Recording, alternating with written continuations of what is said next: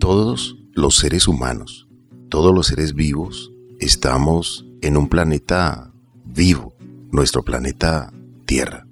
Como superorganismo vivo tiene muchas manifestaciones. Por eso debemos estudiarle, entenderle, comprenderle. Y al saber que se mueve en algunos momentos, debemos siempre aprender qué hacer antes, durante y después de un movimiento de tierra, de un movimiento sísmico.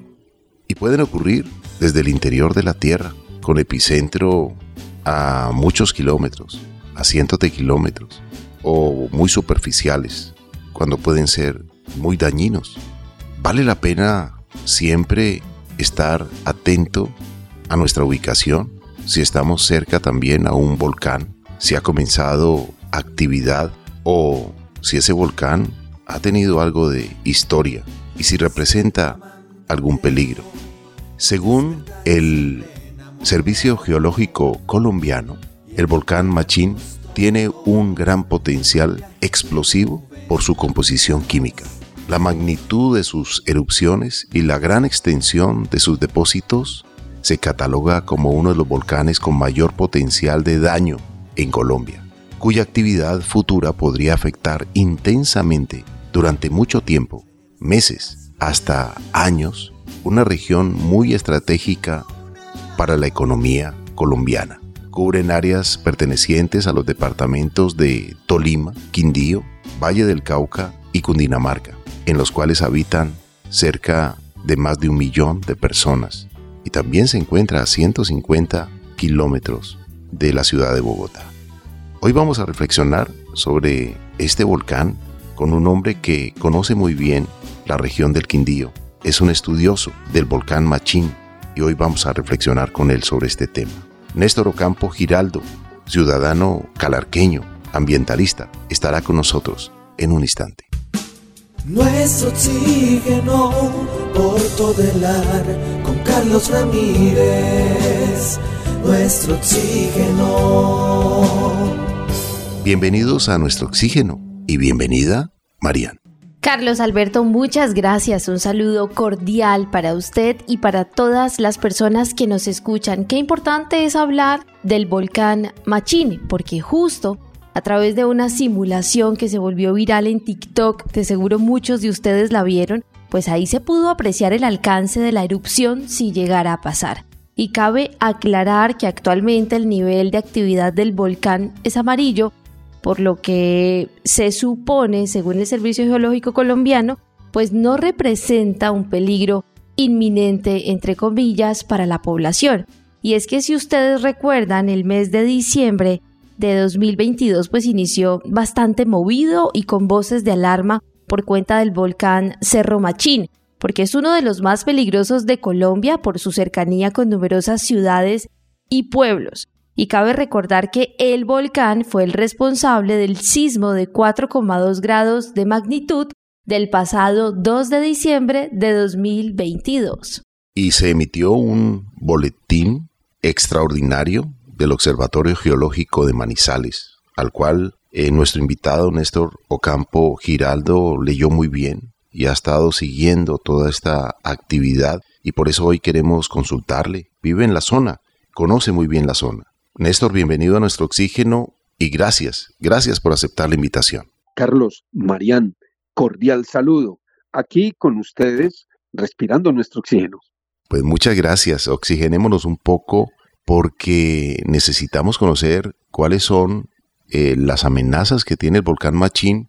Sabemos que la historia del volcán Cerro Machín, como se le conoce, pues eh, es muy antigua. Los volcanes son tan antiguos como la Tierra y dentro de sí pues tienen flujos piroclásticos que cuando salen semejan nubes de material incandescente compuestos con fragmentos de rocas, cenizas, gases que viajan calientes de 300 grados centígrados a más de 800 grados centígrados a grandes velocidades, de decenas o varios centenares de kilómetros por hora. Eh, por lo tanto, es una seria amenaza un volcán. Muchos avisan cuando comienzan con las fumarolas y dan tiempo para evacuación. Otros son demasiado explosivos Tenemos historias en la humanidad, el Pinatubo y otros volcanes más. El Vesubio, por ejemplo, el primer volcán del que se tiene registro. Hablemos un poquitico de todo esto que usted conoce muy bien porque vive en la zona y sabe los riesgos, las amenazas que representan el volcán Machín. Eh, sí, Carlos. Vivo en Calarcá, Quindío. El volcán se encuentra en jurisdicción del municipio de Ibagué, en el Tolima, o sea, al otro lado de la cordillera. Estamos ubicados aquí en Calarcá a 28 kilómetros en línea recta del volcán. Armenia está a 32 kilómetros Ibagué está a 17 y medio kilómetros. Y los volcanes, particularmente este tipo de volcanes, que como bien dijiste es un volcán explosivo, tienen unos comportamientos singulares. Eh, lo primero que hay que decir con respecto a los volcanes, refiriéndome a lo que decías ahora, es con respecto a su actividad. Técnicamente se considera que un volcán es un volcán activo porque ha tenido por lo menos una erupción en 10.000 años. O sea, un volcán que tuvo una erupción hace 10.000 años, técnicamente se considera un volcán activo. Este volcán es un volcán que ha tenido en los últimos 5.000 años seis escenarios eruptivos y la última vez fue hace alrededor de 870 u 880 años, o sea, ya hace mucho rato. Decía que es un volcán explosivo que es diferente a otro tipo de volcanes que son mucho más conocidos aquí, como el del Ruiz, el del Huila, el volcán Galeras, que son bastante conocidos aquí en Colombia. El del Ruiz, por ejemplo, lleva siete años haciendo erupción, pero esos son, eh, por decir de alguna manera, menos peligrosos que los explosivos. Para establecer una diferencia, el volcán del Ruiz, que lleva siete años haciendo erupción, cuando la columna eruptiva levanta mucho, levanta tres kilómetros, cuatro kilómetros hacia arriba cuando sale esa fogonada y ese eh, soplido, por ponerlo en unos términos eh, comunes, un soplido hacia arriba que sale toda esa ceniza, levanta eh, tres, cuatro kilómetros. Este volcán, un volcán explosivo, podría levantar entre 40 y 60 kilómetros de altura, saldría a la estratosfera. Y eso genera una serie de fenómenos. Ya mencionaste uno que son los flujos piroclásticos, que obviamente son eh, cosas más densas, arena, agua, vapor de agua, gases, eh, incandescentes, lava, eso a esa temperatura entre 800 mil grados por esos cañones abajo del río Toche, del río Bermellón, del río Anaime, que luego se juntan y forman el Coello, pues eso por esos cañones abajo se desplazaría a una gran velocidad, más de 100, 150, 180 kilómetros por hora, carbonizando lo que coge. Y luego eso pues sería un derrumbe que se iría y se extendería hacia lo que conocemos como los valles del Tolima. Pero para este lado caería ceniza, que es otro tipo de problema. El, el, régimen de vientos dominante es de oriente hacia occidente, nosotros estamos hacia occidente. La columna eruptiva se levantaría, digamos, 40, 50, 60 kilómetros y por acción del viento se derrumbaría hacia el Quindío. Por eso es que son tan buenos los suelos de aquí del Quindío, porque se han formado a partir de cenizas volcánicas, lo que se denomina geopotencial positivo. El geopotencial negativo es cuando ocurre la erupción y tú no puedes vivir aquí. Ahora, ¿cuál es el problema con la ceniza? Por ejemplo, en las eh, que ve uno aquí en los eh, barrancos, cuando cortan barrancos para hacer una carretera o para hacer alguna urbanización, uno alcanza a ver ahí las franjas de ceniza, pues se estima que en una próxima erupción podría ser más o menos de 40 centímetros de profundidad o más la ah, capa de ceniza. Eso significaría pues que nos tendríamos que ir de aquí de una manera definitiva y no solo por unos años, por el resto de nuestras vidas muy probablemente. O sea, las consecuencias de un volcán de estos serían inmensas y no solo para quienes estamos aquí cerca. En cuestión de 45, 47 horas, esas cenizas estarían llegando a Centroamérica, por ejemplo, y en cuestión de unos días estaría afectando la atmósfera a un nivel regional casi planetario de alguna manera.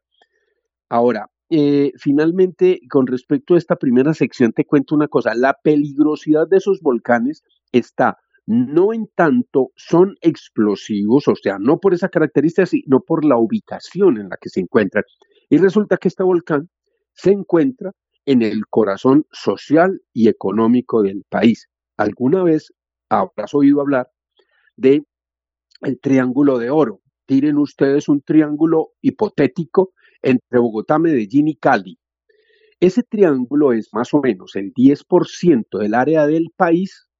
La mayor parte de la población de Colombia está dentro de ese triángulo y la mayor parte de la infraestructura económica del país está dentro de ese triángulo. Y por aquí pasa la carretera más importante de Colombia, que es la que viene de Bogotá y sale hasta Buenaventura, que realmente lo que están construyendo es una carretera moderna entre Caracas y Buenaventura.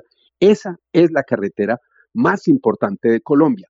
Y el hecho de que se haya insistido en pasar esa carretera por aquí, que queda pasando a 6 kilómetros del volcán, es el error estratégico más grande que se ha cometido en Colombia en términos de infraestructura de importancia estratégica, porque es que prácticamente el único paso de la cordillera central que es viable desde el punto de vista económico.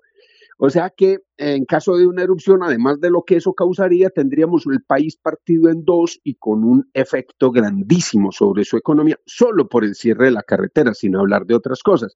Entonces la peligrosidad está es en ese terreno. Y eh, solo una cosa, esa simulación que pasaron por TikTok es completamente equivocada, porque mm, eh, induce a temor, eh, muestra unos efectos sobre la ciudad de Ibagué que pues eso no ocurrirían. Néstor, ¿cree usted que en este momento el Servicio Geológico colombiano pues realmente no le está prestando la atención que debiera y desde ya alertar un poco más a la comunidad, la que está más cercana a este volcán? Es bueno contar primero lo siguiente. Aquí no existía un sistema para prevención y atención de desastres hasta 1985, cuando ocurrió lo de Armero. Fue a raíz de ese desastre, en el que perdieron la vida alrededor de 25 mil personas de un viaje, que empezó a crearse un sistema para la prevención y atención de desastres. Actualmente se llama el Sistema Nacional de Gestión del Riesgo de Desastres. Todo lo que ha sucedido prácticamente en estos años es que ha cambiado de nombre como cuatro veces, pero eh, la estructura de esto hay una, hay una parte de ese sistema que es la parte científica, que para el caso de los volcanes que están aquí alrededor del Parque Nacional eh, Natural de los Nevados, que es el Observatorio Vulcanológico y Sismológico de Manizales, que los monitorea a todos. Ese es, por ejemplo, para este sector el componente científico. Pero el otro componente, el social y político, administrativo, ese no funciona. El primero está haciendo su trabajo, pero el sistema en sí de gestión del riesgo no funciona. Las unidades nacional, departamental, municipales de gestión del riesgo de desastres no funcionan. Un caso bien claro es este, el del volcán Machín. ¿Por qué? Porque ¿cómo puede ser que la amenaza volcánica más grande que tiene el país, no solo esta región, porque los efectos serían sobre el país entero, sea completamente, casi que completamente desconocido en la región. Aquí en la región, la mayoría de la gente no sabe que ese volcán existe. Eh, muy pocas personas realmente saben que existe, son menos las personas que conocen lo que es un volcán explosivo y son una infinísima minoría quienes saben cuáles serían las consecuencias de una próxima erupción que podría no estar muy lejana en el tiempo. Eso eh, fue algo que descubrimos aquí en la Fundación Ecológica Cosmos en 1999, el año del terremoto precisamente, porque eh, cualquier día charlando nos dimos cuenta de que, por ejemplo, eh, para el caso mío soy montañista y yo conocía el volcán desde 1990 y ese día caíamos en la cuenta de que 10 años y nunca habíamos oído hablar a nadie sobre el volcán Machín. Fuimos a la universidad, solo un profesor dijo, sí, yo he oído hablar del volcán Machín, pero no tengo idea de dónde pueda quedar eso. Eh, buscamos en los libros de geografía, no aparecía en ese momento en los libros de geografía. Solo encontramos un libro de gran formato que se llama Volcanes de Colombia, donde aparece una foto del volcán y siete líneas sencillamente explicando dónde está, pero sin una sola palabra acerca de la amenaza que significa. Eh, finalmente solo encontramos a un señor aquí ya anciano de Calarca que dijo, sí, yo he oído hablar de un volcán machina al otro lado de la cordillera y más o menos lo ubicó como a cerca de 15 o 20 kilómetros de donde realmente está. ¿Cómo puede ser que la amenaza volcánica más grande que puede tener un país sea desconocida? Fue cuando nos dimos cuenta de la distancia y la diferencia que hay entre la realidad, que es lo que es, y la realidad representada. La realidad representada es lo que se dice de la realidad en las conversaciones, en los libros, en los periódicos, en la televisión, en las redes sociales, etcétera, en otras palabras, que ya lo dijo alguien el siglo pasado, lo que no se habla no existe. Eso fue lo que descubrimos y por eso a partir del 2 de enero del año 2000 empezamos a llevar gente al volcán desde aquí, periodistas, estudiantes, profesores, eh, ciudadanos de todo tipo, para que el volcán existiera. Y eh, hemos tenido entonces 22 años de estar lidiando con este asunto y nos hemos enfrentado a muchas cosas incluso a reacciones por parte de funcionarios del Estado agresivísimas por el hecho de que estemos hablando de eso. El caso es que sigue siendo en muy buena medida desconocido, no nos estamos preparando, pero ni en lo más mínimo se está haciendo nada efectivo en términos de prevenir un desastre que se podrían tomar decisiones, como por ejemplo evitar que se densifique la población aquí. Estamos haciendo lo contrario. Cada vez es más densa la población aquí. El departamento del Quindío hoy es el segundo departamento más densamente poblado de Colombia y se está poblando, esa población está creciendo aceleradamente. Lo otro que lo dijo el mismo sistema a finales del siglo pasado, o sea, 1998, cuando eso se llamaba Ingeominas, sacó un documento donde dice claramente, en caso de el establecimiento de infraestructuras de importancia estratégica para el país, debe tenerse en cuenta la cercanía del volcán Machín. Y se refiere específicamente a esta carretera. Pues no, total, insistieron en el paso por intereses políticos y económicos, en el paso por allí mismo, sometiendo al país a un gran riesgo, el de quedar dividido en dos en caso de que ocurra un volcán. Entonces, estamos haciendo exactamente lo contrario. Y los eh, funcionarios generalmente que están relacionados con la politiquería, y en una entidad que depende directamente del gobierno nacional, que debería ser un cuerpo técnico independiente con autonomía presupuestal y demás, pues eso no funciona sometido a los vaivenes de la politiquería. Así no hay cuando tengamos un sistema de prevención y, atención de desastres que funcione. La conclusión, y respondiendo a tu pregunta, Marian, claramente es la siguiente, no dudamos un minuto en afirmarlo, el Sistema Nacional de Prevención y Atención de Desastres no funciona. Y esa es una de las cosas más urgentes para hacer, hablar del volcán y hacer lo posible para que el sistema funcione. La tragedia de Armero debe entregarnos una enseñanza muy, pero muy dolorosa. De la noche a la mañana, como usted bien lo dijo, más de 25 mil personas murieron como consecuencia de un desastre natural producto de la erupción del volcán Nevado del Ruiz. El miércoles. Que había sido anunciado. Sí, había sido anunciado.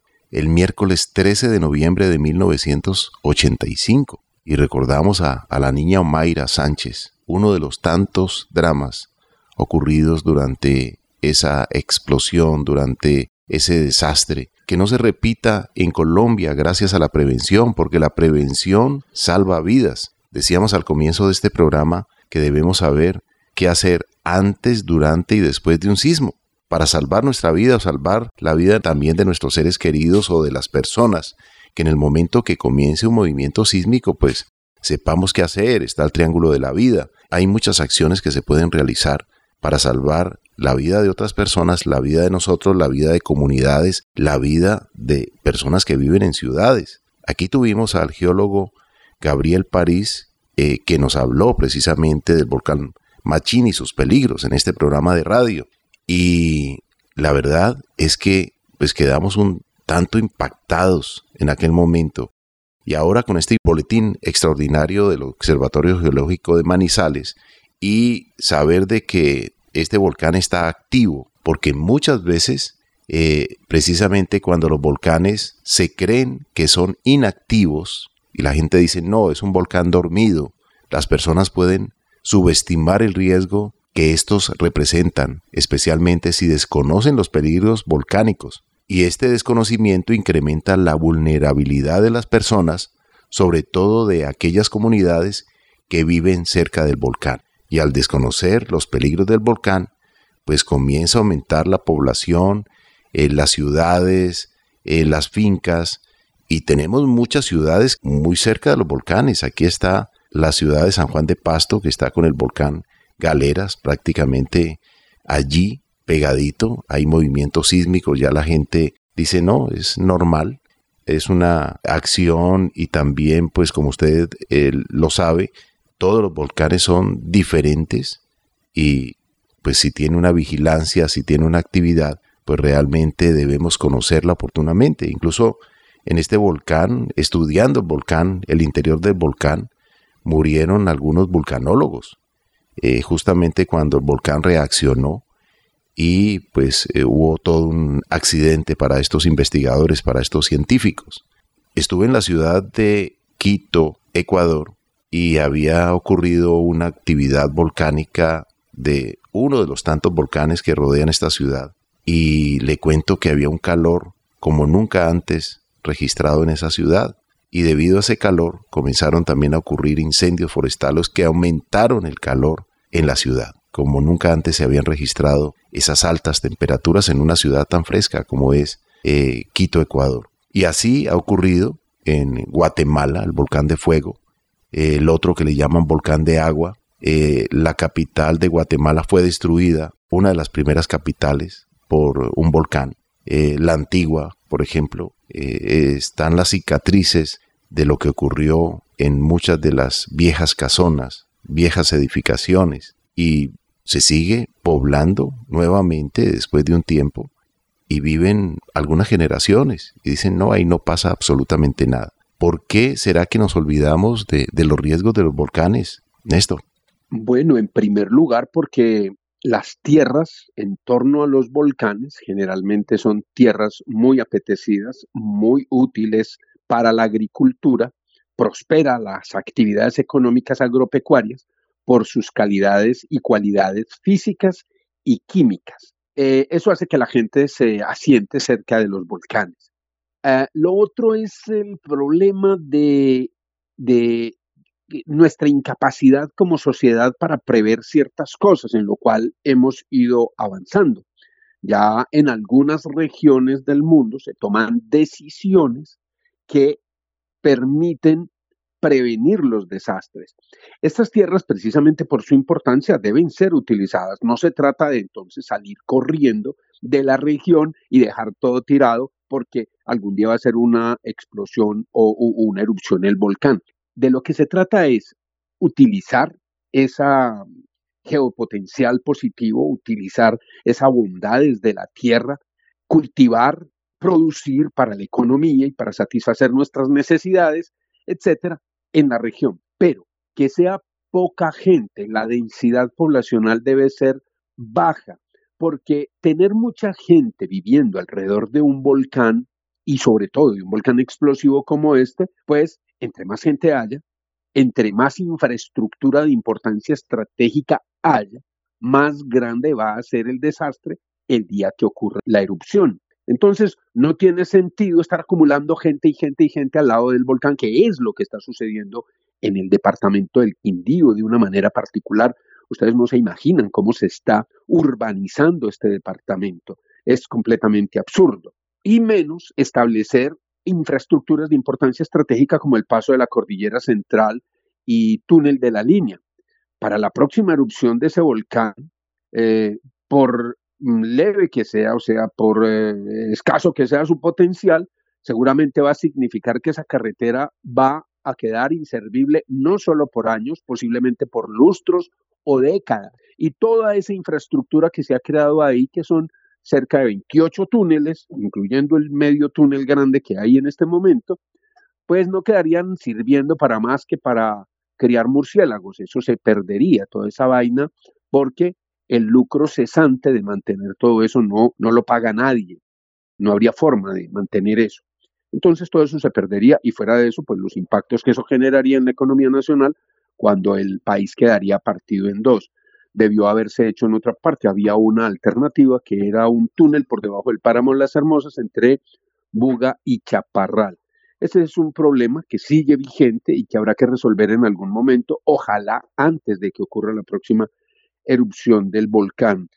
Y quiero insistir en algo, y es que no todos los volcanes son lo mismo. Una cosa es estar cerca del volcán Galeras, que es un volcán efusivo que no va a tener erupciones tan grandes como las que puede tener un volcán explosivo y otra cosa es un volcán explosivo. Ahora mencionabas el Vesubio. El Vesubio fue el que en el año 70 y algo de la era cristiana tapó a Herculano y mm, otra ciudad que había allí, que fue, como decías ahora, el primero que fue registrado. O sea, son erupciones de otras dimensiones que tapan ciudades enteras de las cuales difícilmente se escapa. Entonces, la gente podría permanecer en la región utilizando el geopotencial positivo, pero con la garantía por parte del Estado de que se está haciendo vigilancia oportuna al volcán, de que van a tener la posibilidad de enterarse tempranamente de cuándo se está acercando una eh, erupción y van a tener vías apropiadas para el desplazamiento de la región, o sea, para evacuar. Y además, la seguridad por parte del Estado de que tendrán donde rehacer sus vidas, porque posiblemente tendrían que desalojar la región, evacuar no solo por unos meses o unas semanas, sino para el resto de su vida. Y eso significaría que el Estado tendría que garantizarle seguridad en términos de vivienda, salud, educación, trabajo y pues dónde rehacer sus vidas. Y eso pues es una cosa muy diferente a lo que es un terremoto. En un terremoto pues se caen algunas infraestructuras, el suelo sigue estando ahí, los animales siguen estando ahí, las plantas siguen estando ahí, pues sencillamente armas un cambuche al frente de tu casa y te pones a reconstruirla, no hay problema. Pero en el caso de una erupción con estas características de lo que te comentaba que podría suceder hacia el Tolima o hacia el Quindío, pues significaría que la vida ahí sería eh, imposible durante años posiblemente para algunas regiones, porque esto afecta de una manera diferenciada. Y eh, las eh, decisiones que hay que tomar tempranamente serían otras. No se trata simplemente de tener un kit con eh, unos papeles y agüita para tomar o cosa por el estilo, no, sino tener todo un plan de vida para el resto de la vida. Qué importante esto que usted nos está comentando acerca de el volcán.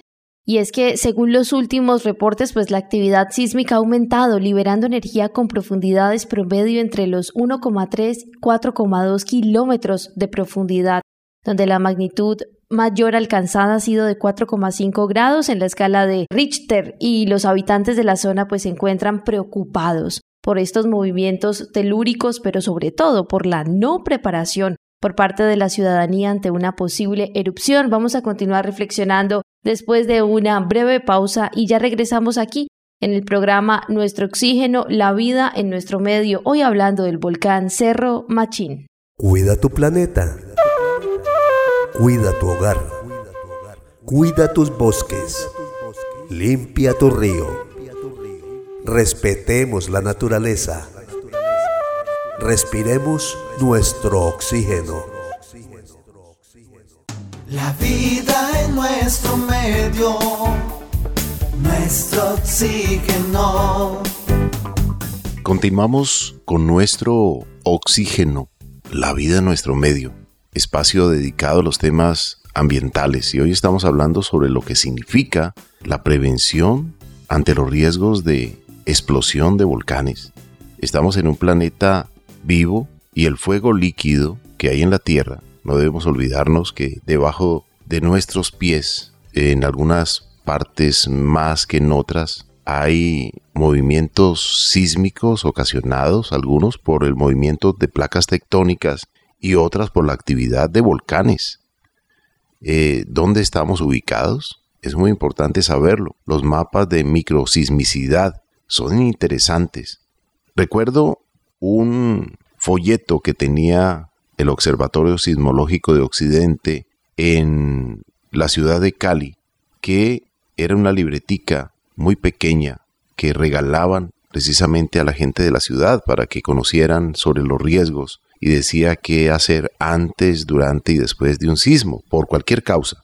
Y también había una frase que decía, los sismos no matan gente, lo que mata la gente son las malas construcciones. Y poco a poco se fue legislando en Colombia particularmente sobre las construcciones sismo resistentes. Pero hay que tener en cuenta también que dependiendo la magnitud del terremoto, pues asimismo hay eh, construcciones de acuerdo a la onda que resisten y otros que no resisten. Y allí es cuando vienen eh, prácticamente eh, todas estas problemáticas que conocemos. Por eso debemos estar atentos. ¿Dónde estamos ubicados? Hay personas que desconocen que están ubicados cerca al volcán Machín y sus consecuencias. Hay ciudades, como lo dijimos hace un rato, que están ubicadas en las faldas del volcán y el día que haya un descongelamiento del copo de nieve que hay encima del volcán, pues puede ser catastrófico para esa ciudad. Eh, hay personas que se ubican en los sitios por donde la lava bajó en algún momento y que ese camino puede ser utilizado nuevamente por el fuego líquido. Y si viene con agua, como ocurrió en el caso de Armero, pues realmente las consecuencias son barro, lodo, arena, altas temperaturas que funden eh, y dejan prácticamente todo bajo tierra. Como bien lo decía nuestro invitado, Néstor Ocampo Giraldo, las tierras donde hay un volcán y donde hizo sus erupciones cientos de años atrás o miles de años atrás, pues realmente son muy fértiles, hay mucha agricultura, hay eh, variedad de, alimentos, porque eh, lo vi también en un documental que se hizo sobre los volcanes que, así como producen muerte, producen vida. Y vale la pena preguntarle a, a nuestro invitado, ¿por qué cree usted que no está funcionando de la mejor manera el Sistema Nacional de Desastres y no hay la información en las zonas que se pueden ver afectadas eh, usted vive en una de ellas, en Calarcá, Quindío, pero hay algunas ciudades que están en grandes riesgos, como Cajamarca, San Juan, Toche, otras ciudades que nos lo han explicado aquí algunos geólogos, riesgos que se pueden presentar si hubiera una explosión del volcán Machín. Hay que pensar y hay que hablar cuando estamos hablando de este tema de, de cuáles son, digamos, los riesgos para algunas poblaciones, algunas ciudades, como en Hidroituango, eh, también se ha hablado qué pasaría si esa represa llegara a fallar. Entonces, son situaciones que hay que conversarlas, hay que dialogarlas, hay que analizarlas sin crear un pánico colectivo, pero sí hablar de la prevención, hablar qué hacer antes, durante y después. Mira, ¿qué impide que estemos tomando las medidas necesarias? En primer lugar, es una cuestión eh, que te digo yo, cultural, social, incluso del funcionamiento de nuestra misma mente. Tratamos de borrar los recuerdos, tratamos de olvidar esas cosas, los recuerdos desagradables. Entonces, eh, generalmente eh, hay una frase que dice por allí que cuando ocurre un desastre es exactamente en el momento en el que hemos olvidado el anterior y no nos preparamos para esas cosas. Quien piensa más lejos piensa dos años. Los volcanes funcionan en términos de miles, de centenares de años, de siglos.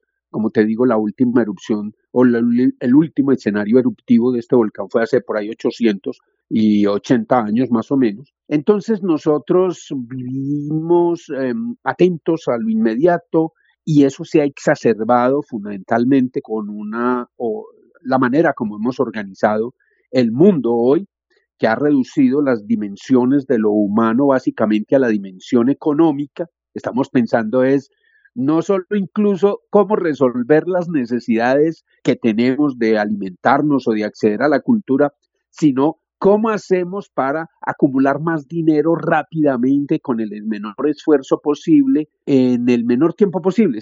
Y entonces las dimensiones temporales de las cosas se van perdiendo y lo olvidamos por estar pensando en otras cosas, en conseguir plata, por ejemplo. El otro tema es cómo funciona nuestro Estado. Te voy a contar una cosa que es anecdótica, pero que es muy descriptiva de lo que sucede porque me ha tocado lidiar con eso varias veces aquí en el municipio a nivel departamental. Cuando los candidatos a cargos de representación o de gobierno en el Estado están en campaña y uno les dice, hermano, hay que hablar de la necesidad de prepararnos para la ocurrencia de un desastre generado por una erupción del volcán Machín. Te dicen lo siguiente, hermano, hablando de problemas no se consiguen votos. Los votos solo se consiguen hablando de cosas que se puedan hacer, hablando de esperanzas, prometiendo cosas uno no consigue votos hablando de un volcán que va a hacer erupción y que podría causar un desastre. Eso no sirve para hacer política. Bueno, entonces no tratan el tema cuando están en campaña. Y luego, cuando están en los cargos que logran, con los votos de la gente, con promesas, muchas de ellas mentirosas, la respuesta cuando uno les dice, bueno, hermano, ya está en el cargo, ahora sí, mire a ver qué, qué vamos a hacer con respecto a eso, te responden lo siguiente, no voy a gastar los exiguos recursos del erario para ponernos a prepararnos para algo que no sé si va a ocurrir o no, ni cuándo. tenemos otras urgencias, hay que trabajar en eso. Pues entonces tampoco hacen nada, eso que lo resuelva a quien le toque. Y por eso ni se habla del tema ni se hace nada con respecto al asunto. Y eso es lo que está pasando aquí. Esa es una de las razones, o sea, la manera como funciona la política, la politiquería que no es en función del el bien común, del bien general de la gente, el interés social, sino más bien en función de otras cosas y de otro tipo de intereses personales, de grupo, económicos, de promoción social y política, etcétera, y no en los verdaderos problemas de la gente. Entonces, ese es otro problema.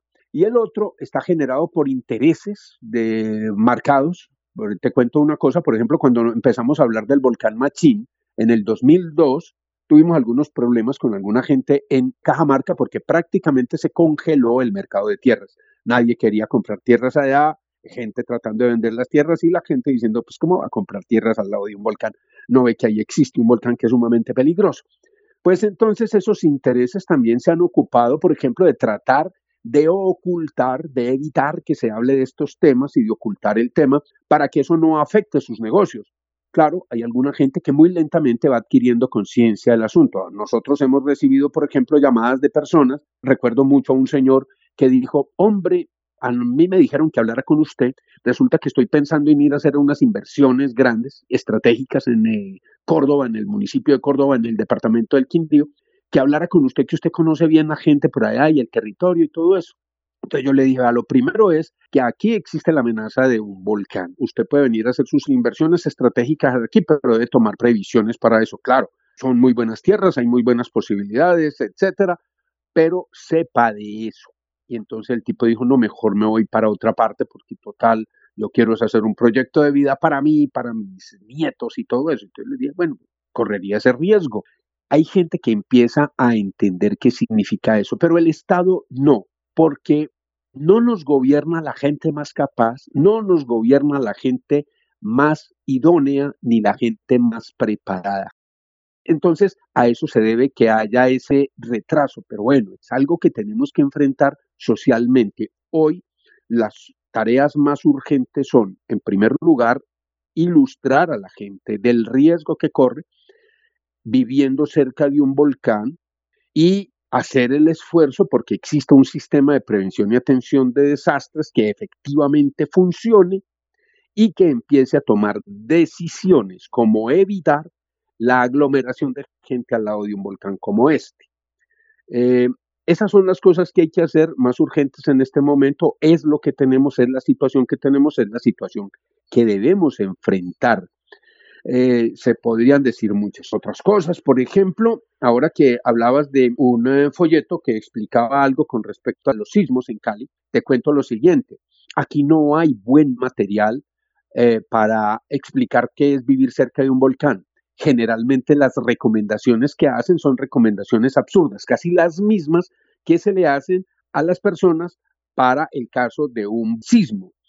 Pero como te decía ahora, un sismo es una cosa, tú puedes permanecer en el territorio, la erupción de un volcán es otra cosa, tienes que, en muy buena parte del área afectada, tienes que evacuar y para el resto de la vida el territorio que estás ocupando. Son dos cosas muy distintas. Entonces, a guardar agüita, tener agüita por ahí dispuesta o ir a subirse a un sitio más o menos altico, no tiene sentido para quienes estamos viviendo prácticamente debajo del volcán.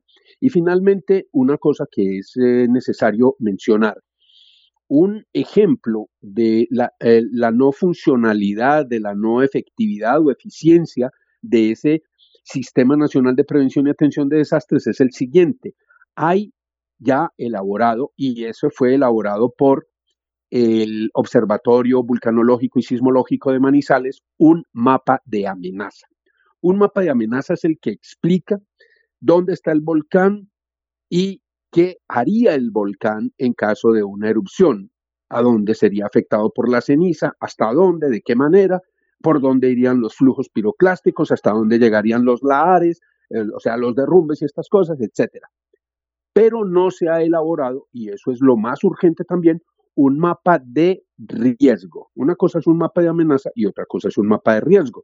El mapa de riesgo es el que nos diga qué nos va a pasar a nosotros. Eso que tú comentabas ahora, qué ciudades van a ser afectadas y de qué manera. Cajamarca, por ejemplo, se sabe que está prácticamente condenada a desaparecer si la próxima erupción es de las que han sido características en este volcán.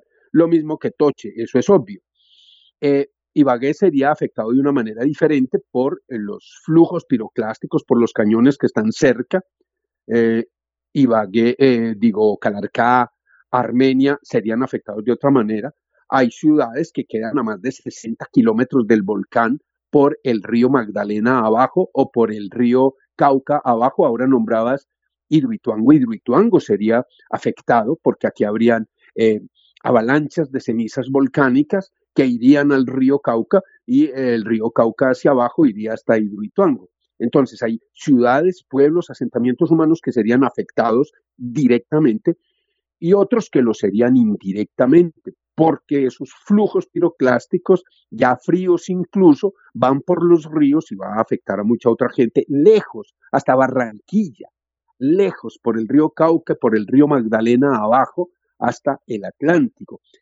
Y otras ciudades que serían afectadas por otras cosas. Por ejemplo, eh, fijo que ocurriendo un eh, mm, volcán o acercándose la erupción más bien del volcán Machín, mucha gente aquí no estaría preparada, saldría a las carreras aquí. ¿Te imaginas lo que podría suceder en Pereira si llegan 10, 20, 30 mil personas con sus maleticas caminando damnificados allá? ¿O qué sucedería en Sevilla si llegan 10, 15 mil personas? ¿O Ibagué, donde llegan 20, 30 mil personas? Pues eso sería la locura y sería un efecto bastante grande sobre esas ciudades donde no caería ceniza ni por donde pasarían los flujos piroclásticos.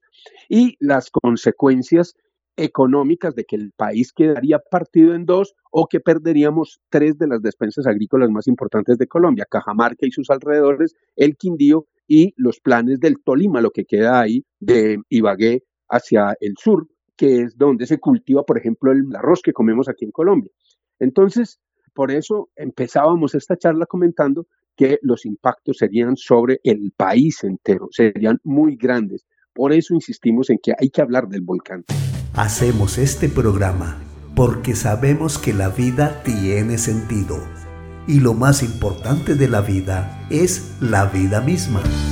Nuestro oxígeno, la otra radio. Conquista tu corazón, respeta y ama tu vida. Hagamos algo por el planeta. El futuro está en tus manos, vale la pena luchar por él. El planeta también Hay que hablar del volcán, hay que hablar de la prevención y las autoridades locales, departamentales, nacionales, las entidades de protección civil y técnicas responsables son aliadas fundamentales para brindar asesoría sobre el tipo de erupción que se puede presentar de acuerdo al volcán, lo que permite prepararse para una respuesta apropiada y prevenir daños y pérdidas. Recordemos que cuando hay una explosión de un volcán, la erupción de un volcán, particularmente hay caída de ceniza o expulsión de gases que generan riesgo de contaminación del agua y de los alimentos, así como la afectación del ganado y animales domésticos, de cultivos y en general del medio ambiente, comprometiendo también los servicios básicos, agua, transporte, comunicaciones y el acceso a los servicios de salud. Igualmente, el cúmulo de cenizas sobre los techos o cubiertas puede causar daños o colapso de edificaciones, tanto en forma inmediata como posterior al evento, como en la fase de limpieza. Esto ha generado la ocurrencia de accidentes por politraumatismos por el colapso de los techos. Y también las instalaciones de salud pueden ser completamente destruidas o ver comprometido su funcionamiento por restricción o acceso a los servicios básicos.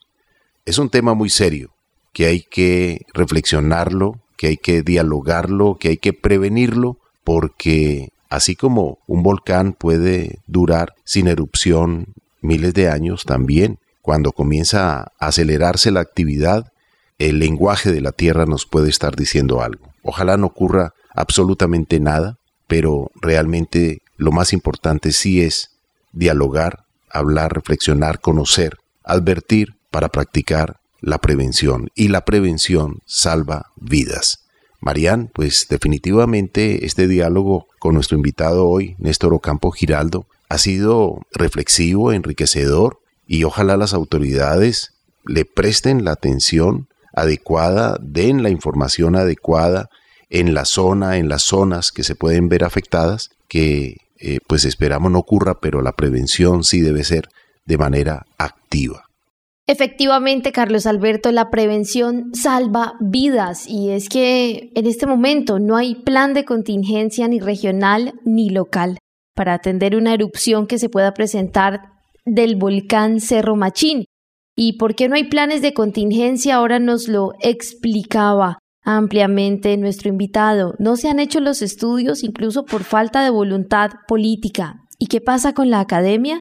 Pues pasa con la academia que no puede hacerlos solo, sino con el concurso del Sistema Nacional de Emergencia. Y en qué consisten estos estudios, pues son de vulnerabilidad, porque se necesita saber si el volcán hace erupción, pues qué va a pasar con las construcciones, qué va a pasar con el agua, qué va a pasar con las carreteras.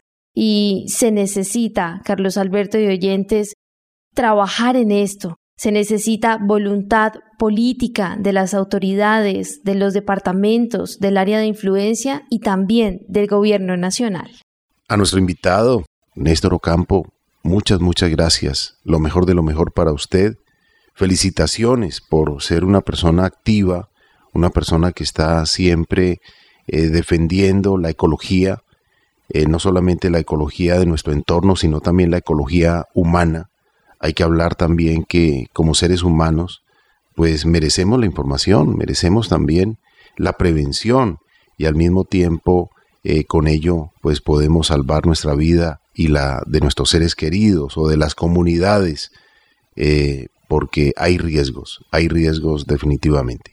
No, Carlos, eh, Marían, gracias a ustedes en nombre de mi comunidad, en nombre de la sociedad, en nombre de Colombia mismo, por estar interesándose en estos temas que son parte de la realidad que vivimos.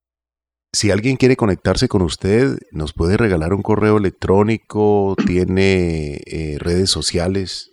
Sí, claro, eh, nos pueden encontrar en el, el correo electrónico es funcosmos como Fundación Cosmos funcosmos.gmail.com o funcosmos, lo mismo como Fundación Cosmos, pero funcosmos.hotmail.com. También nos encuentran en Facebook como Néstor Ocampo, como Fundación Ecológica Cosmos y también como un programa de radio que tenemos desde hace 22 años ya, que se llama Meridiano Ambiental en la UFM Estéreo, la radiodifusora cultural del Quindío. A Néstor Ocampo Giraldo, ciudadano calarqueño, ambientalista, gracias. A nuestros oyentes también les agradecemos y les recordamos las redes sociales, Facebook, Nuestro Oxígeno Oficial, Gaia Tierra Viva, portales web www.nuestrooxígeno.com, www.gaiatierraviva.com, donde pueden escuchar nuevamente este programa en www.caliradio.co y recuerden que también nos pueden contactar a través del WhatsApp al 316 830-6307. Gracias, amables oyentes. En nombre de Marían Aguilar Quintero, Oscar Giraldo Ceballos, Andrés Aponte Agudelo, Juanito Mosquera, Carlos Alberto Ramírez Becerra y esta emisora, Todelar. Sigamos conociendo un poco más sobre los volcanes, sigamos conociendo también sobre la prevención. La prevención salva vidas. No con leer sobre la prevención vamos a traer desastres. Por el contrario, vamos a lograr salvar muchas vidas, incluso la nuestra.